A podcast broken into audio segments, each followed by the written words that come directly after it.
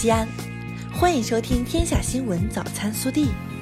各位早上好，我是今日主播翟丽。今天是二零一九年二月十二号，星期二。首先来看今日要闻。中央军委主席习近平日前签署命令，发布《中国人民解放军军事训练监察条例》，自二零一九年三月一号起实施。条例依据党纪军规，细化了军事训练违规违纪问题认定标准，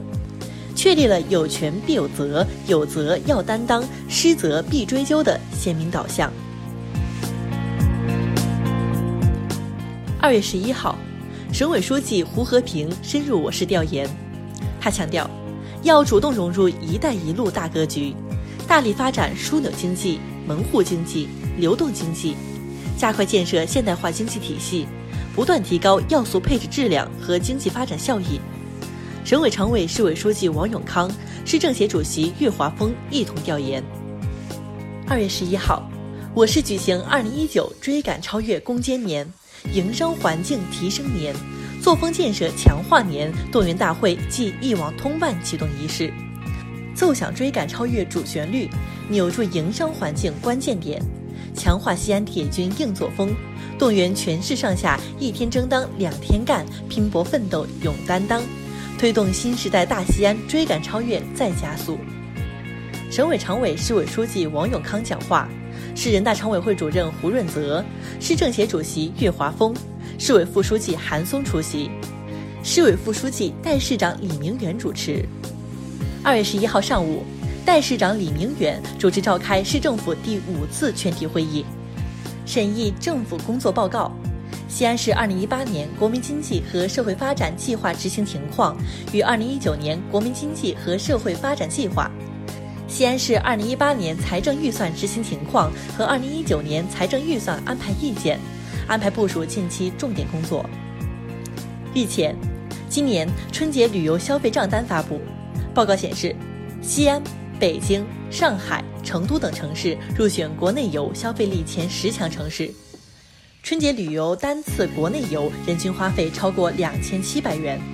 此外，我市还入选了最受游客欢迎的国内旅游城市前十名，成为今年春节旅游最火的城市之一。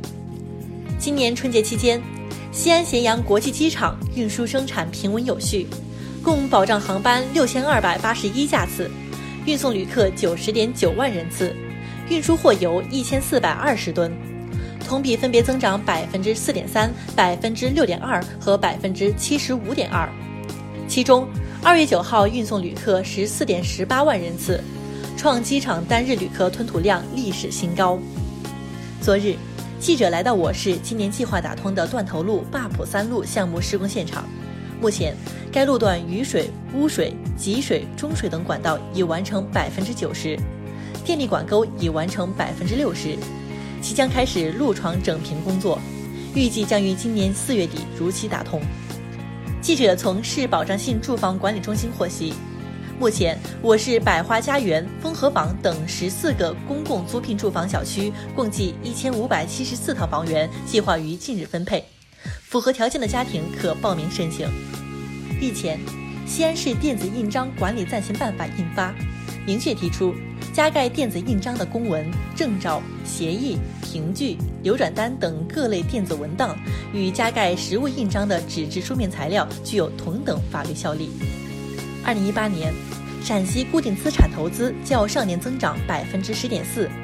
增速高于全国四点五个百分点，实现较快增长。记者近日从统计部门获悉，陕西民间投资表现抢眼，较上年增长百分之二十二点三，增速居全国第三位，拉动全省投资增长九点一个百分点，成为投资稳增长的中流砥柱。十一号是春节后上班第一天，上午九点多，在碑林区政务服务中心，往来办理业务的市民和企业代表络绎不绝。本以为大过年的办事效率会比较低。没想到只用了十多分钟就给我办好了党组织关系从外省转入西安的事项，我要给政府工作人员点个大大的赞。市民徐显恒高兴地说。国内新闻，十一号，美国两艘军舰未经中国政府允许，擅自进入中国南沙群岛仁爱礁和美济礁临近海域。中国海军依法对美舰进行了识别查证，并予以了警告驱离。中国外交部发言人华春莹十一号表示，美方军舰的有关行为侵犯中国的主权，中方对此表示强烈不满和坚决反对。十一号，记者从中国航天科技集团八院了解到。我国首枚固液结合新一代运载火箭长征六号改进型及长征六号甲运载火箭正在研制，预计于二零二零年底首飞。十一号，国务院召开常务会议提出，加快境外抗癌新药注册审批，满足患者急需。会议还提出，从三月一号起，对首批二十一个罕见病药品和四个原料药。参照抗癌药对进口环节按百分之三征收增值税，国内环节可选择按百分之三简易办法计征增值税。十一号，商务部公布二零一九年春节黄金周期间监测数据，除夕至正月初六，全国零售和餐饮企业实现销售额约一万零五十亿元，比去年同期增长百分之八点五。据市场监管总局网站十一号消息。中央网信办、工业和信息化部、公安部、市场监管总局决定，自二零一九年一月至十二月，在全国范围组织开展 App 违法违规收集使用个人信息专项治理。记者十一号从公安部获悉，二月四号至十号，全国两千四百零五场大型活动安全有序，刑事类警情、交通事故起数同比分别下降百分之十一点五、百分之四十二点三。春节期间，全国九名民警、辅警因公殉职。中国北京同仁堂有限责任公司对所在的盐城金丰食品科技有限公司生产的瓶装蜂蜜产品下架封存。二月十一号，市场监管部门作出行政处罚决定后，又责成同仁堂枫叶立即对涉事产品依法召回。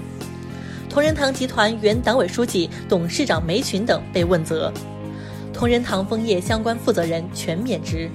十号，黑龙江亚布力一度假村多名游客在度假村用餐后，陆续出现疑似食物中毒症状。经检测，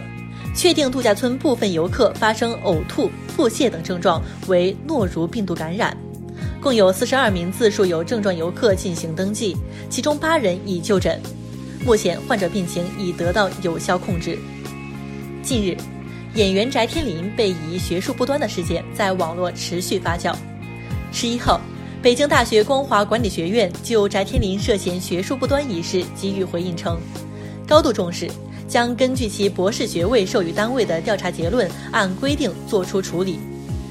北京电影学院对此事回应称，学校对此事件高度重视，已经成立调查组，并按照相关程序启动调查程序。暖新闻：近日，江苏南京仙林街道一餐馆邀请了五十多名环卫工人到店里喝鸡汤。餐馆老板表示，凌晨三四点，当大部分人都在熟睡时，这些城市美容师已经开始扫雪清理道路，希望用一碗热鸡汤温暖他们的心，也想通过这种方式表达对环卫工人的感谢。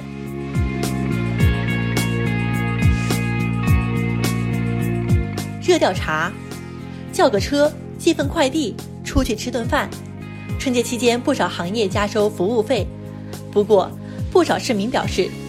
春节期间明码标价式的涨价是对劳动者付出的肯定和尊重。但他们同时也对消费市场涨价乱象感到心塞。对此，你怎么看？更多精彩内容，请持续锁定我们的官方微信。我们明天不见不散。